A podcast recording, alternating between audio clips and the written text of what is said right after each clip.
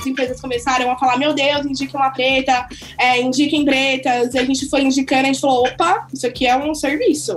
E a gente foi aos poucos aí estruturando, primeiramente, toda a parte do negócio de recrutamento e seleção. Em seguida, a gente foi desenvolvendo tanto a questão de conteúdo e pesquisa. Então, indique uma preta à comunidade e a Indique, que é a consultoria, que é onde a gente está falando ali com as empresas, mas também está aí incentivando a revisão dessas estruturas valorizam tanto a cultura maker, né, dentro do mundo corporativo, pessoas hands-on, mas na verdade nós já somos fazedoras há muitas e muitas gerações. Então a gente faz. Como a gente faz, a gente não sabe. No caminho eu vou descobrir quando a gente fala de inserção de pessoas negras dentro do mercado de trabalho, tem um recrutamento e seleção. Mas existe também as políticas internas afirmativas que vão trabalhar esse candidato. Existem métricas que o gestor dessa pessoa vai pensar junto com ela para que ela possa ser promovida essa invisibilidade dentro das empresas levam nós, mulheres negras, a uma super performance, né? Essa tentativa de entregar um trabalho acima das expectativas o tempo todo, o que é muito exaustivo. Na nossa parceria com o Magazine Luiza, eles realmente acreditam muito no nosso trabalho. Então, de cara a gente já entrou como consultora no projeto para olhar para PR, para entender como é que o Magazine Luiza ia se posicionar frente à opinião pública. Então, de cara, todo mundo já sabia que ia ter aquela repercussão que teve. Olá, eu sou a Kenia Sadei e você está ouvindo Tona Trace, podcast da Trace Brasil, multiplataforma dedicada ao melhor da cultura afro-urbana do Brasil, do mundo. Aqui a gente se conecta com arte, música, histórias transformadoras e também cruza as fronteiras e dialoga com as diásporas africanas. Então vem comigo que o Tona Trace começou. começou.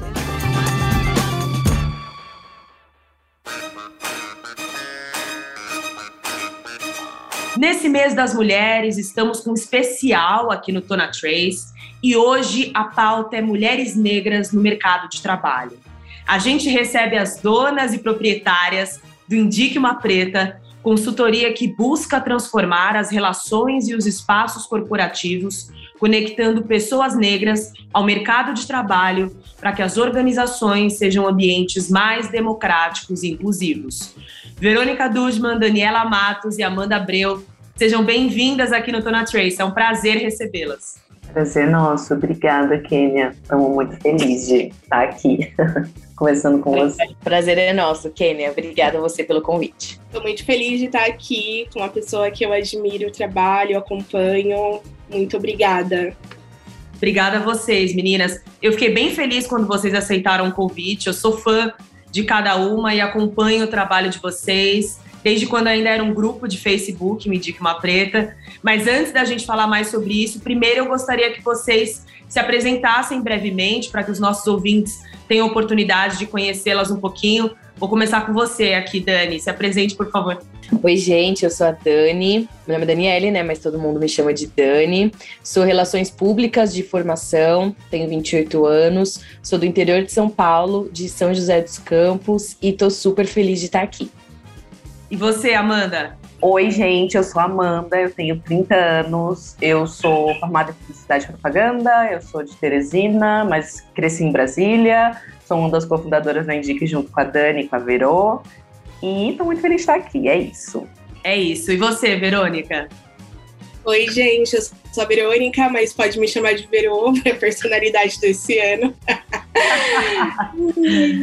Eu sou nascida e criada na Zona Leste de São Paulo, também sou publicitária, é, mais especificamente aí na área de estratégia. Uh, e é isso, eu tô aqui, né? Amanda falou aí da, da, da, das apresentações, estou aqui refletindo quem sou eu. Eu sou uma mulher agora no pleno inferno astral. É isso, é isso. E ouvintes, eu não vou ser imparcial, eu conheço as meninas, elas são minhas vizinhas aqui em São Paulo e a Verônica é melhor amiga da minha namorada. Então, assim, vai ser quase uma conversa de comadres. Mas, brincadeiras à parte, que é um projeto liderado por essas mulheres negras que estão mudando o mercado e o tornando mais inclusivo de fato. Meninas, como nasceu a iniciativa de vocês e como vocês se articularam para fazer acontecer o Indique? Fica à vontade aí para responder quem quiser.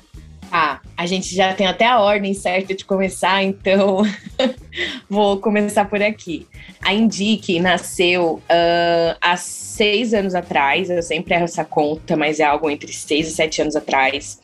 É numa época em que eu estava ainda na faculdade, eu sou do interior, e aí, graças a políticas de bolsas e políticas afirmativas de inserção de jovens negros e de baixa renda nas, na, nas instituições um, de ensino, consegui vir para São Paulo, onde eu ganhei uma bolsa ali numa faculdade muito boa, é, mas eu era a única negra ali naquele espaço. E aí eu já precisava entrar num, num, estágio desde o dia zero da minha faculdade, porque não tinha como eu me manter aqui na cidade de São Paulo sem estar trabalhando. E aí eu entendi essas duas camadas, assim, tanto do ambiente acadêmico quanto do ambiente profissional. E aí eu fui atravessada por essas duas camadas de solidão da mulher negra, tanto no ambiente profissional quanto no ambiente acadêmico. Eu me via muito sozinha nesses espaços. E aí é, eu achei que eu tinha tudo o que precisava para entrar no ambiente profissional. Então eu tinha inglês fluente, eu estudava numa boa universidade e aí eu nunca passava ali nas últimas etapas dos programas de estágio. Foi quando, através da Patrícia Santos, CEO da Empregue Afro, eu entendi as barreiras sistêmicas que mulheres negras enfrentam e encontram, tanto na sociedade quanto para entrar no mercado de trabalho, e tudo fez sentido para mim.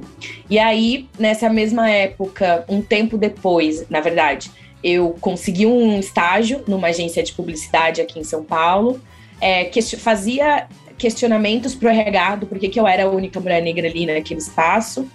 Naquela época, a questão, a pauta de gênero estava muito forte ainda, então quando a gente endereçava questões raciais, uh, os RHs e as instituições ainda não sabiam muito bem como devolver aquela provocação. E a única coisa que me falaram na época foi: olha, vai abrir uma vaga de estágio aqui, já que você fala tanto sobre o assunto, por que, que você não indica uma mulher negra, então, para ocupar essa vaga de estágio? E aí não tinha muito o que eu fazer, porque não tinha, eu só vivia, convivia com brancos. Naquela época, assim, eu era de outra cidade, eu era nova em São Paulo, na faculdade, não conhecia pessoas negras. Eu fiz um grupo no Facebook chamado Indique uma Preta, postei ali a vaga de estágio. Olha, Acabou que, que essa vaga Uhum. Nem foi preenchida por uma mulher negra, para você ter uma ideia. Acho que foi congelada. Eu acho que não deu em nada essa vaga, que foi ali a justificativa para eu abrir o grupo. Mas eu coloquei algumas amigas negras de internet, assim, que eram as amigas negras que eu tinha na época. E aí, uma dessas amigas era a Amanda. E ela também, enfim, se sentia muito sozinha por, pelos espaços onde ela passava. Ela também era muito engajada no grupo.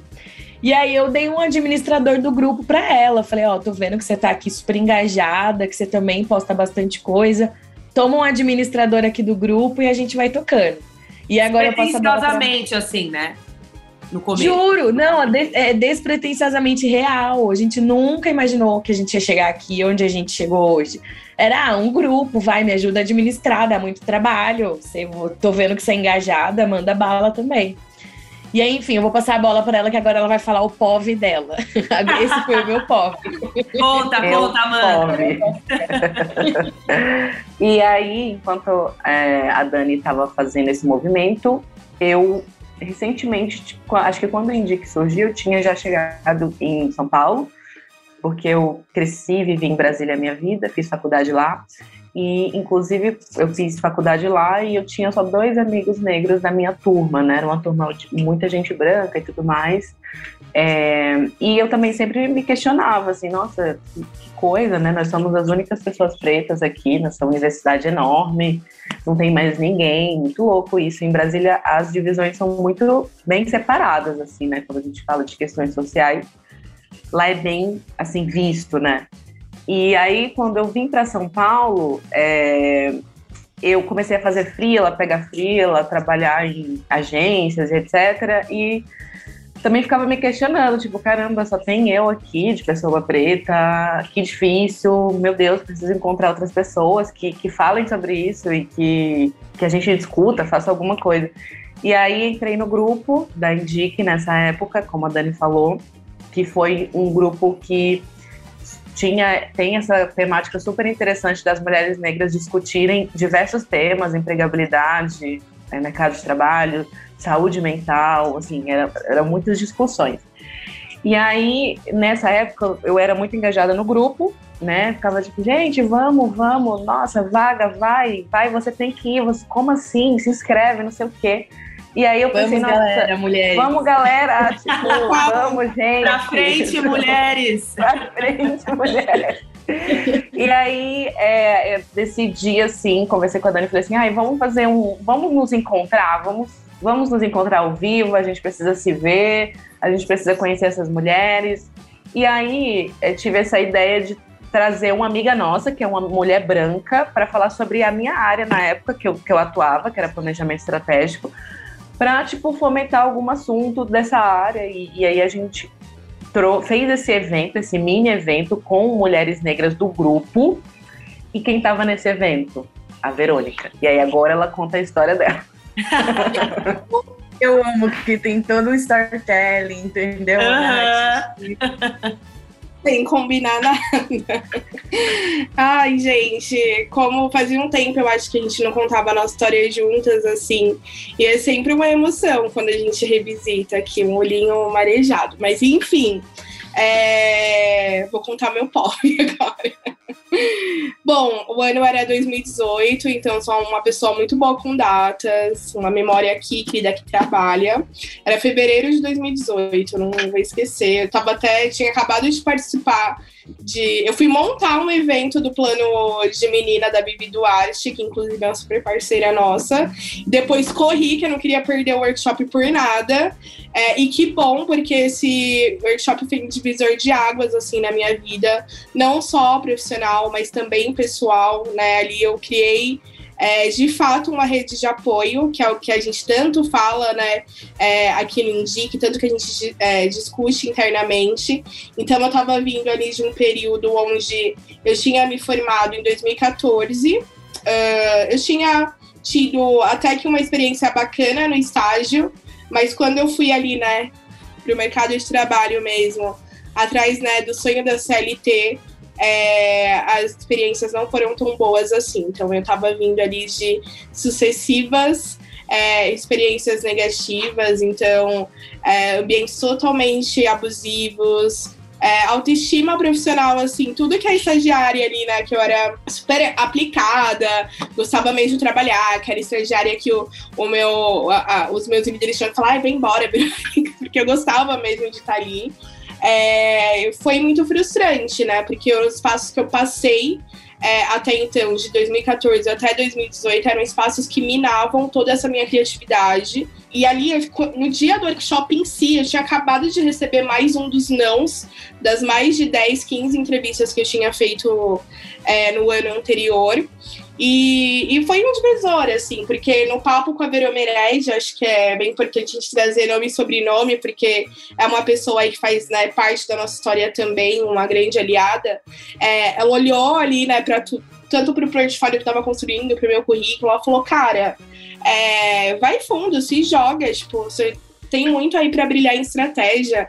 Aí eu falei, cara, por que, que eu recebo tão, tanto não, sabe? E, enfim, e fui, né? E a Dani e a Amanda, assim, foram essenciais para eu ser contratada aí como assistente de planejamento lá em 2018 na Mutato, que era um lugar que eu queria muito trabalhar. E desde então a gente estreitou muito relações, não só pelo grupo, né, mas por outras conexões e, e foi incrível, assim, a gente sempre acho que quando a gente se junta, inclusive hoje é um dia que a gente vai se ver aí pessoalmente, é, surgem muitas ideias, né? Cada um tem a sua característica, o seu jeito de pensar, o jeito de lidar, o seu jeito de organizar, enfim, e dá muito bom, assim, né? Acho que é, e a gente foi criando isso e crescendo. E até hoje de manhã eu estava num papo é, interno aqui numa reunião e eu fui questionada, ah, mas vocês pesquisaram, né, sobre é, essa área que vocês estão atuando? Cara, pelo amor de Deus, né, meu amor? Cara, a gente só foi, sabe? A gente só foi, bora fazendo mulheres e, e é isso, assim, obviamente, o sonho, né, é estruturar mas e até pensando na, na, forma que os negócios decoloniais, né, eles vão se, se formando, né, não parte dessa estrutura ali das startups de pessoas brancas que já começam aí com um capital de investimento, com uma estratégia, com uma missão, valores, etc. Então, é isso, tem, tem fluido, né, e obviamente não é um, um uma construção sozinha, né? Tem, tem toda essa construção por conta de 8 mil mulheres, né? E por conta de muitas outras mulheres que fazem parte da nossa história internamente hoje. E aí foi isso, a gente fez um evento, as empresas começaram a falar, meu Deus, indique uma preta, é, indiquem pretas, e a gente foi indicando, a gente falou, opa, isso aqui é um serviço.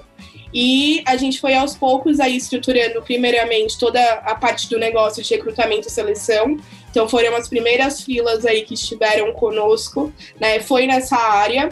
Em seguida, a gente foi desenvolvendo tanto a questão de conteúdo, que hoje a Amanda né, tá à frente, e pesquisa, que é onde eu tenho ali flertado também ao lado da Amanda. E a gente está aí, né, já trazendo, porque foi anunciado ontem, aplicando aí essas duas frentes. Então, indique uma preta à comunidade, né, não só pra, com foco em, né, em mulheres negras, mas também em homens negros.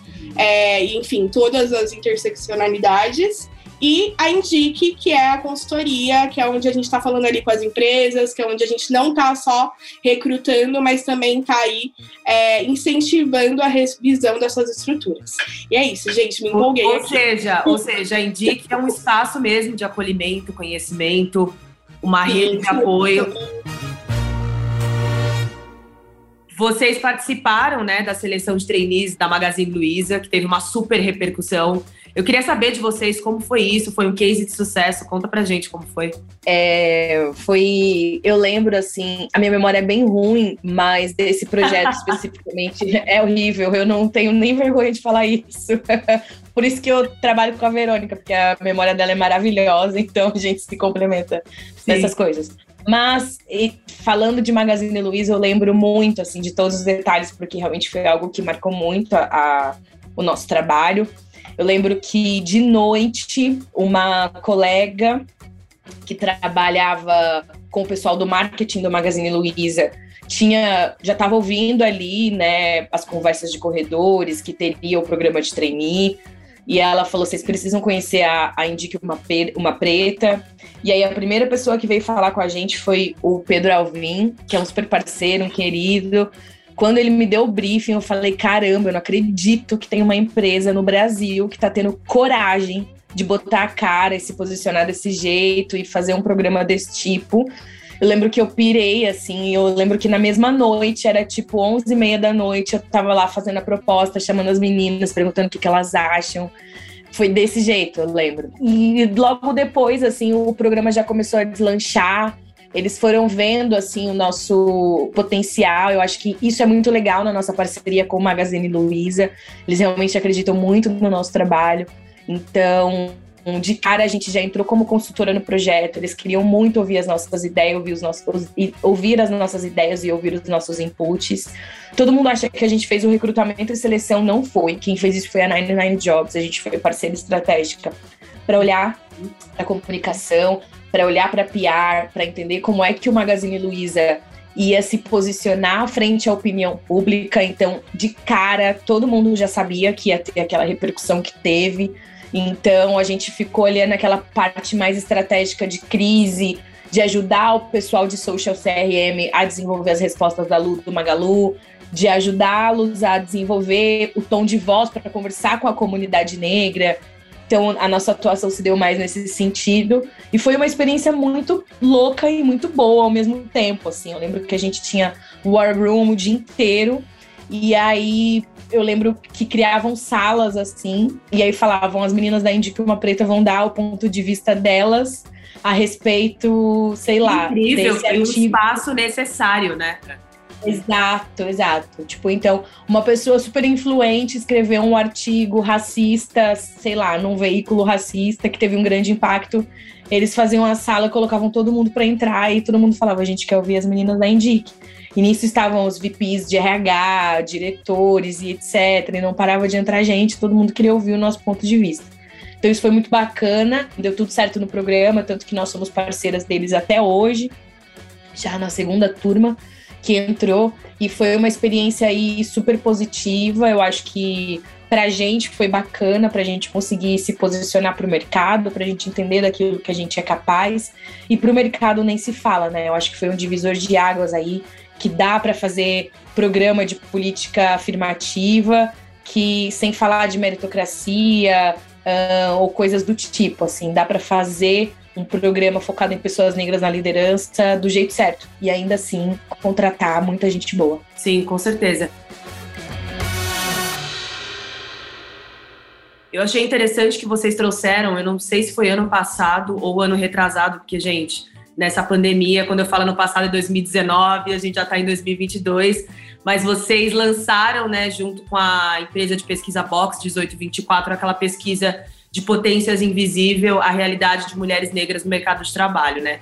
E eu achei muito interessante que o ponto de partida de vocês foi entender por que, apesar da gente representar a maior força de trabalho no país, né, a população negra e as mulheres negras seguem sendo subrepresentadas no mundo corporativo. Né? Os números ainda são muito pequenos, a gente está em 2022, infelizmente essa ainda é a realidade.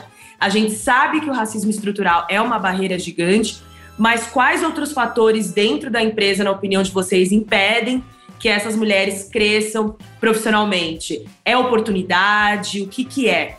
Olha, eu acho que é uma série de fatores que já que tem na pesquisa eu acredito que é a, eu acho que é o desenvolvimento de políticas internas afirmativas que sejam contínuas. É, então, por exemplo, quando a gente fala de inserção de pessoas negras dentro do mercado de trabalho, tem um recrutamento e seleção, né? Que é o que é a pontinha ali para você trazer essa pessoa.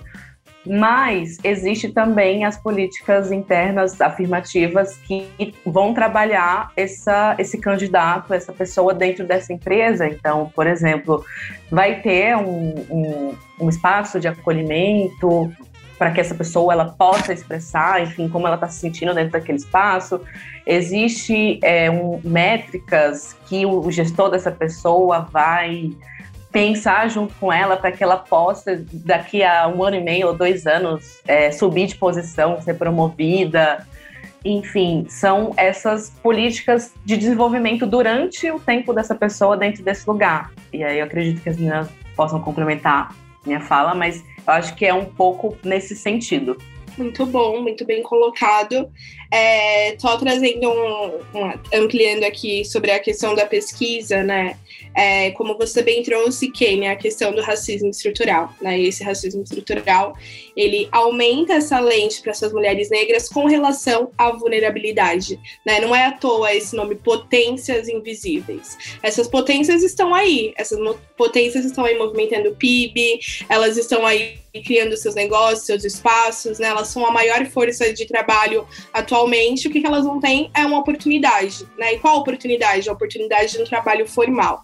Então, é, a pesquisa, assim, acho que é o nosso, para mim, assim, eu sou bem apegada, é o nosso xodó, né? Foi muito bem construída e eu gostaria de enfatizar aqui é, que todo o time que trabalhou na pesquisa né, foi aí formado por é, é, pessoas negras, né, homens e mulheres negras. Então, é, gostaria de citar a Malu, Maria Luísa de Barros, né, que foi aí quem conduziu né, por parte da Box. É, e isso foi essencial para que a gente trouxesse, sim, a questão da vulnerabilidade, mas uh, também uh, apresentasse qual que é essa potencialidade, né? Essa potencialidade que não é vista, que não é enxergada. E aí tem quatro pontos da, é, da pesquisa, né? Que, que, que, a gente citou ali como barreiras, que são barreiras sustentadas por mitos, né? Que é a formação e uhum. qualificação, né? Essas pessoas, elas não estão é, preparadas, não estão qualificadas. E aí quando a gente vê, né, tanto nos dados, é, que até um dado de 2019, que nem foi da nossa pesquisa, né, da, da, da, maior presença de pessoas negras nas universidades públicas, por exemplo. Nem é nosso. Tá, eles não estudam, eles não têm informação, né, é só um exemplo. E um depoimento que me marcou muito, assim, porque eu me identifico, acho que não só eu, acho que todas nós aqui a gente vai se identificar.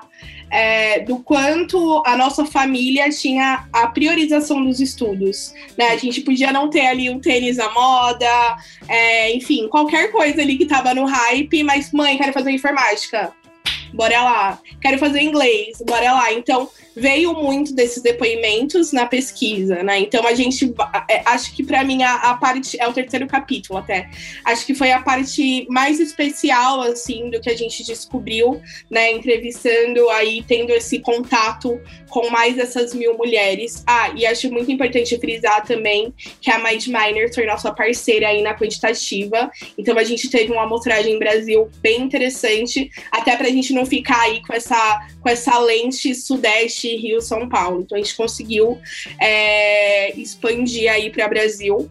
Uh, o segundo ponto, a conexão e o acesso. Então, desde a divulgação da vaga ali, né? Ai, putz, quero muito pessoas negras. Aí você vai ver o site, gente. Até alguém com inglês, né, intermediário ali, não consegue achar onde aquela vaga tá dentro do site. E aí, como é que você quer acessar? E aí, pensando em Brasil, onde não só pessoas negras, mas né, geral não tem esse inglês fluente, como é que você quer chegar até essas pessoas, né? Nessa forma, né? Enfim, nessa abordagem. Sem contar a bolha, e aí aqui falando mais do lugar de fala de Sudeste, mais precisamente da publicidade, que é o que indica, né? Por que, que eu fiquei aí passando por processos, por processos, e não consegui, né? É, aliás, cheguei depois de quatro anos na posição que eu queria. Porque, enfim, gente, eu não tinha quem me indicasse ali. Né? Então eu ia Sim. cavucando. Eu até brinco essa coisa de evento, eu fiquei viciadinha em evento, curso, porque eu queria, de qualquer forma, de né, uma pessoa com acidente em touro como sou, de me enfiar ali e chegar no meu objetivo. eu sou apaixonada. É, aí um quarto ponto que a gente trouxe também é a diversidade genérica, né? Então coloca todo mundo ali no, no mesmo, né? Putz, a gente vai falar sobre uh, gênero, raça, pessoas com deficiência, a gente está falando né, de, de grupos com suas especificações. Né? Então, é importante que a gente se aprofunde, né? Que a gente entenda assim quem que é a mulher negra dentro desse espaço e que essa mulher negra ela vai ter uma realidade totalmente diferente, né, do que as pessoas LGBTQIA+ dentro, né, das empresas. Então, tem muito esse olhar para, putz, vamos falar com as mulheres. Que mulheres, né? Então, a gente sempre traz essa provocação é, também, e o medo de errar, né? E esse medo de errar, que é o último ponto que a gente trouxe como uma barreira das empresas não conseguirem se aprofundar, é, é isso, é o raso, né? É a palestra ali em março, a palestra agora é em junho, né? E lá em novembro. São esses três momentos, vamos fazer uma palestra aqui, vamos discutir, mas quando você vai ver na prática, não tem aí é, essa profundidade. E o que é essa profundidade? Não é só discussão, é ação, né? Você entender as políticas que estão sendo sendo ali é, implementadas. Bom, gente, era, eu acho era que, é, eu acho que eu traria um terceiro ponto, né, que você estava falando, que eu acho que essa invisibilidade dentro das empresas levam nós, mulheres negras, a uma super performance, né? Essa tentativa de entregar um trabalho acima das expectativas o tempo todo, o que é muito exaustivo, porque a gente, na verdade, só quer existir com humanidade nesse lugar de reconhecimento, mas a gente precisa ficar mostrando que sabe inglês, e que sabe trabalhar e que pode fazer uma performance. Isso é desumano, né? o trabalho é uma parte da nossa vida, sabe? Não, não, não precisa não, ser toda a nossa vida.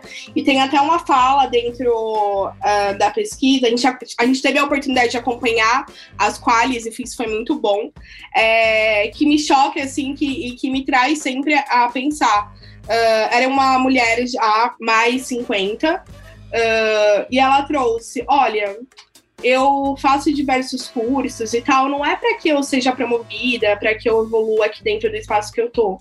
É para eu não ser demitida, sabe? Então, onde está a saúde mental, né, dessa mulher que está ali investindo na formação para não ser demitida? Um dos pontos que a gente trouxe, inclusive, na pesquisa, um dos pontos de destaque é que muitas vezes as mulheres negras apresentam uma hiperqualificação ou uma hiperperformance como uma válvula de escape, sabe? Como um jeito de se proteger desse racismo estrutural que nos, que nos atravessa. E aí, de novo, é aquilo que você falou, né? Isso é extremamente exaustivo e com certeza não contribui para a saúde psicológica de ninguém, ainda mais falando de mulheres negras, que são atravessadas aí por eixos opressivos de gênero e também de raça.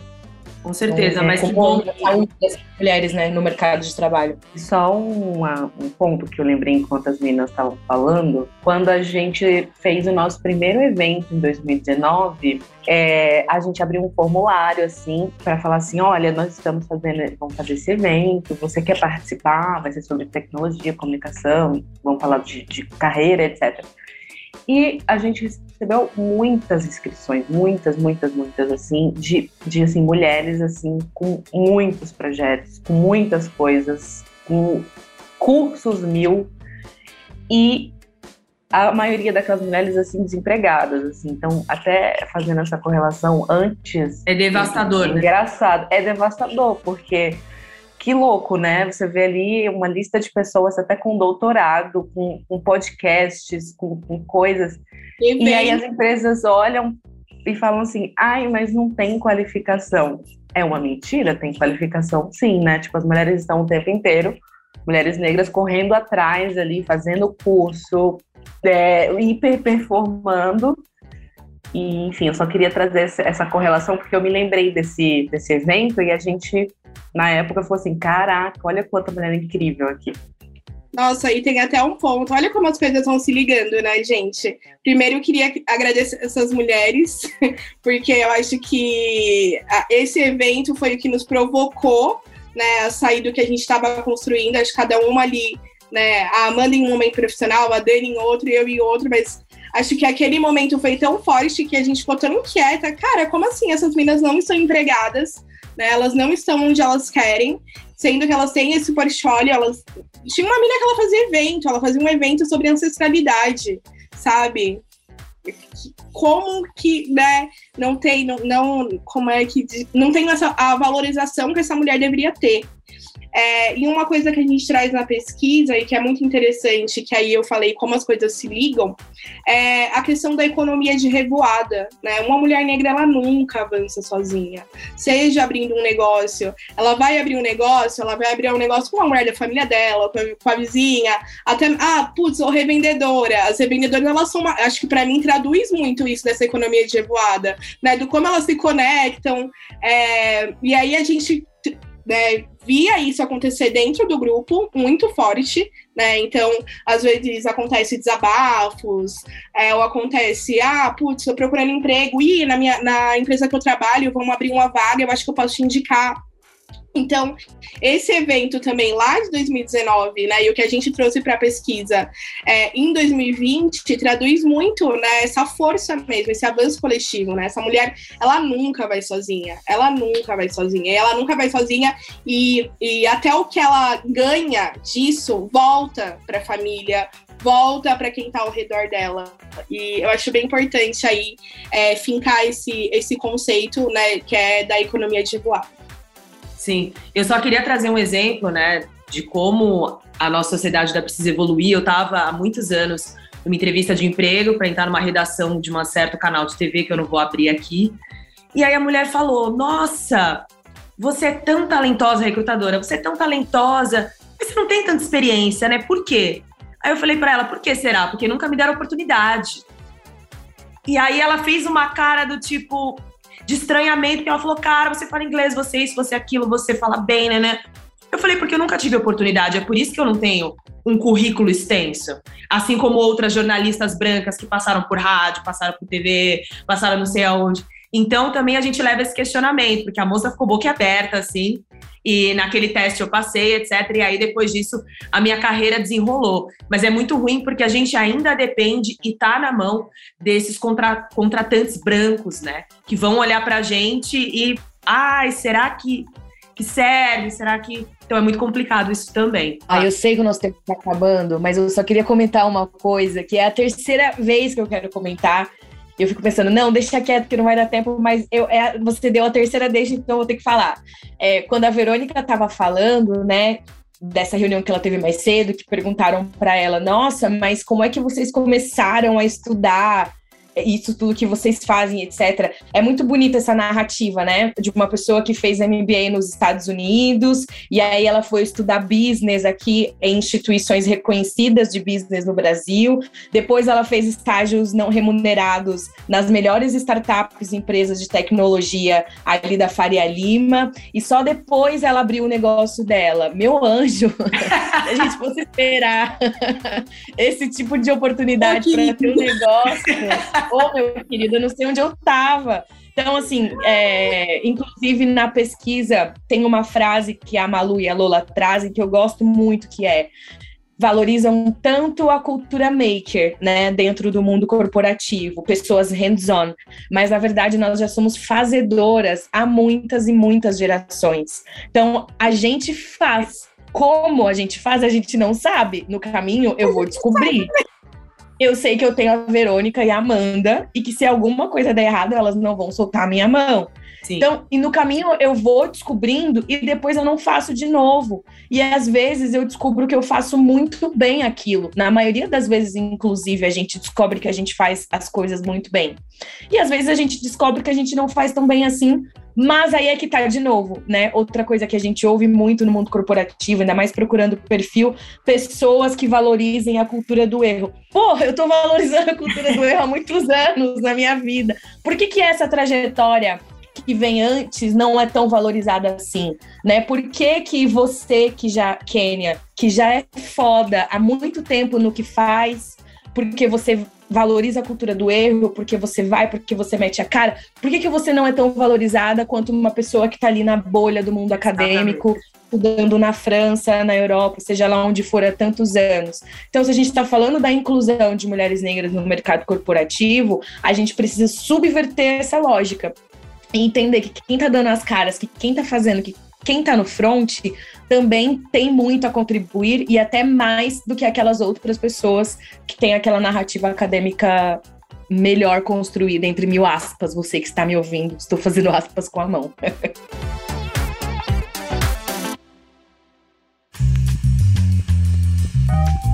A gente tem um quadro aqui no Tona Trace que fala de música, playlists dos dias. E aí eu queria perguntar para vocês quais artistas inspiram você no dia a dia de trabalho, na sua vida e por quê? Ou se tem alguma música muito marcante.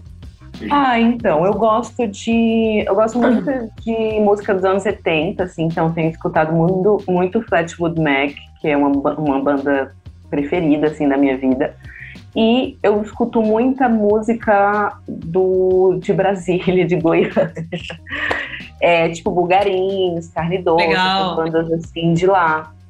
Porque quando eu era adolescente eu, eu frequentava muito esses espaços, assim, né? Na UNB, na, na, própria universidade lá do Goiás. Então sempre tinham esses shows e apareciam essas bandas. E, e, é isso, assim, eu acho que esses são esses artistas últimos que eu tenho escutado. Eu tenho escutado muita playlist, assim, é tipo, minha, minha playlist no repeat, assim, é a minha preferida, tem muita coisa lá, tipo, é, Tim Maia, Elis. Então vai misturando, assim, de pop, rock, essas coisas. É isso. Ótimo. é, nossa, eu tenho muita dificuldade para escolher é, qualquer coisa. tipo, comida, uh, tá, pessoa, tudo. Acho que é, eu acho que tudo tem um espaço assim uh, bacana dentro da nossa vida. Atualmente estou me sentindo uma mulher muito poderosa e tenho escutado muito assim, até brinco aqui em casa, que eu todo dia boto, quero colocar na caixinha, que é a Tasha Tracy. Então, adoro. Uhum. Poderosa e estou ouvindo essas mulheres, é, mas gosto muito, muito de música brasileira, assim. É, eu sempre busco um significado em tudo, assim. Em música é arte também, né? Tô sempre cavucando isso nas coisas que eu escuto.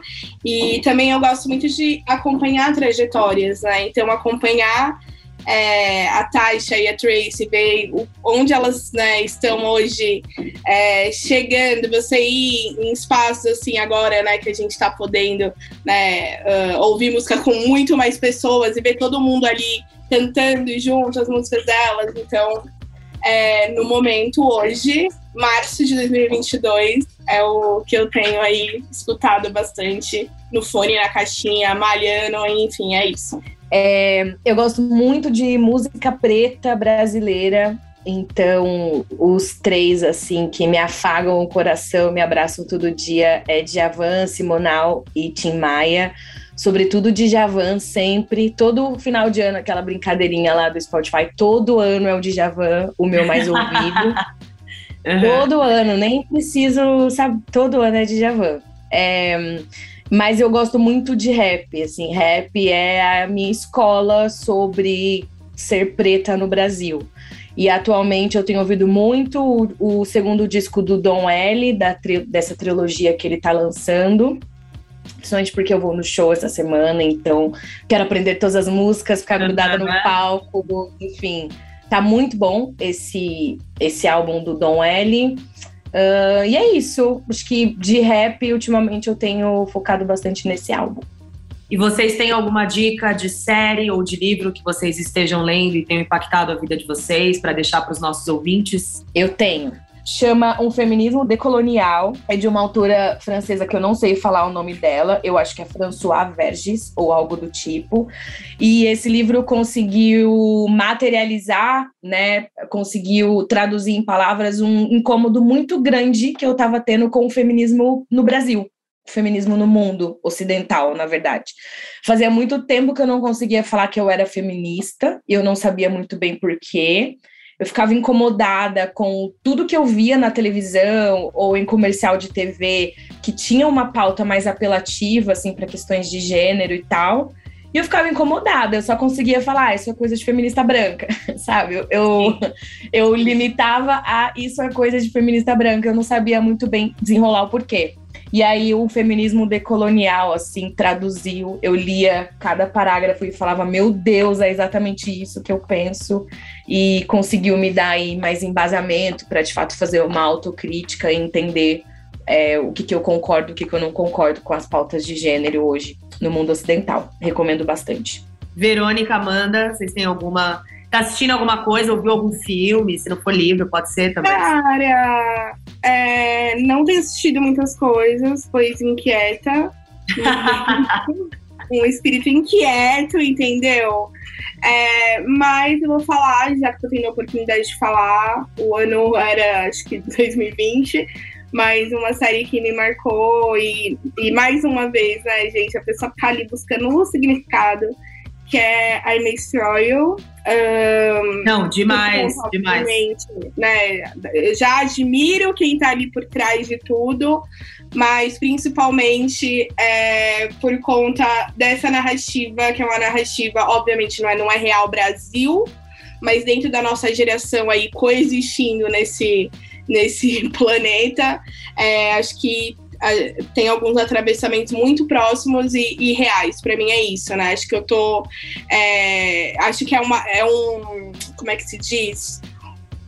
Um, um, meio do caminho ali entre ver coisa cabeçuda, que, meu Deus, já tava assim, nossa, né? Até porque é o nosso trabalho diariamente, e é aquela coisa também totalmente relax, assim, é poder se ver em, em situações cotidianas, em problemáticas, né, cotidianas. Então, é, gente, indico, indico, indico tudo que a Micaela faz, sabe? Assim, para mim é isso. Pessoa, acho que me encanto muito por pessoas múltiplas que escrevem, que, que se traduzem ali em diversas é, narrativas. É isso. É isso. Olha, é, eu, a minha última referência foi um filme que eu vi que chama é, Red, Querer Ser Uma Fera. É uma animação. E eu gostei muito. É, eu chorei horrores, assim, porque. A, a Verônica já tá uma... fazendo coraçãozinho. É. é porque já quero é assistir. Muito legal. Enfim, não vou contar spoiler, mas fala muito sobre a nossa relação com a nossa família, que é uma relação, todo mundo, né, tem família, sabe que é uma relação difícil e uma relação emocional, às vezes boa, às vezes ruim. E é uma história de uma pessoa de 13 anos, uma menina de 13 anos passando por todas essas complexidades, assim. E eu gosto muito de animação, eu gostei muito de como ela tem o círculo ali de amizade dela e como ela pega aquilo para um espaço de amor e de carinho. Então, gostei muito. É, então, Red, para mim, foi a última referência que eu vi. E de livro, eu li o Sociedade do Cansaço. Eu não vou saber pronunciar o nome do autor. Uh, eu não sei pronunciar o nome, mas foi um livro que eu usei para o meu trabalho, do curso que eu estou fazendo, e fala sobre uma sociedade que está cansada da hiperperformance das pessoas. É cansado de ler até o livro, mas é muito interessante, traz muitos insights. Assim. Então, essas são as minhas referências, as duas últimas. Maravilhosas.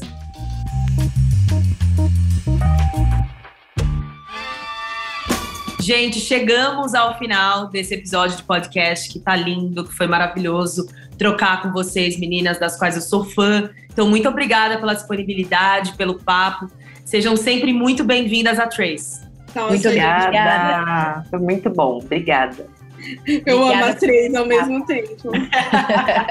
Me senti aqui numa, numa roda mesmo de super, né, obviamente, né, três amigas aqui, mas que gostoso, que leveza. E é isso, muita admiração por você, Kênia, com, sabe, dentro do jornalismo brasileiro, assim, maravilhosa. E é Obrigada, isso, gente. Um Bora, mulheres! Admiração mútua. Bora, mulheres! Vamos, mulheres! Bora, mulheres! Bora, mulheres! Obrigada, beijo. E é isso, gente. Chegamos ao fim do podcast Tona Trace. Sigam a gente nas redes sociais, arroba Trace Brasil, no Instagram e no Facebook, e Twitter, Trace Underline Brasil. Toda quinta-feira tem episódio novo do Tona Trace na sua plataforma de áudio preferida. Não deixe de seguir o podcast no Spotify ou na Amazon de assinar na Apple Podcasts ou de se inscrever no Google Podcasts ou no Castbox, ou de favoritar na Deezer. Assim você recebe uma notificação sempre que um novo episódio estiver disponível.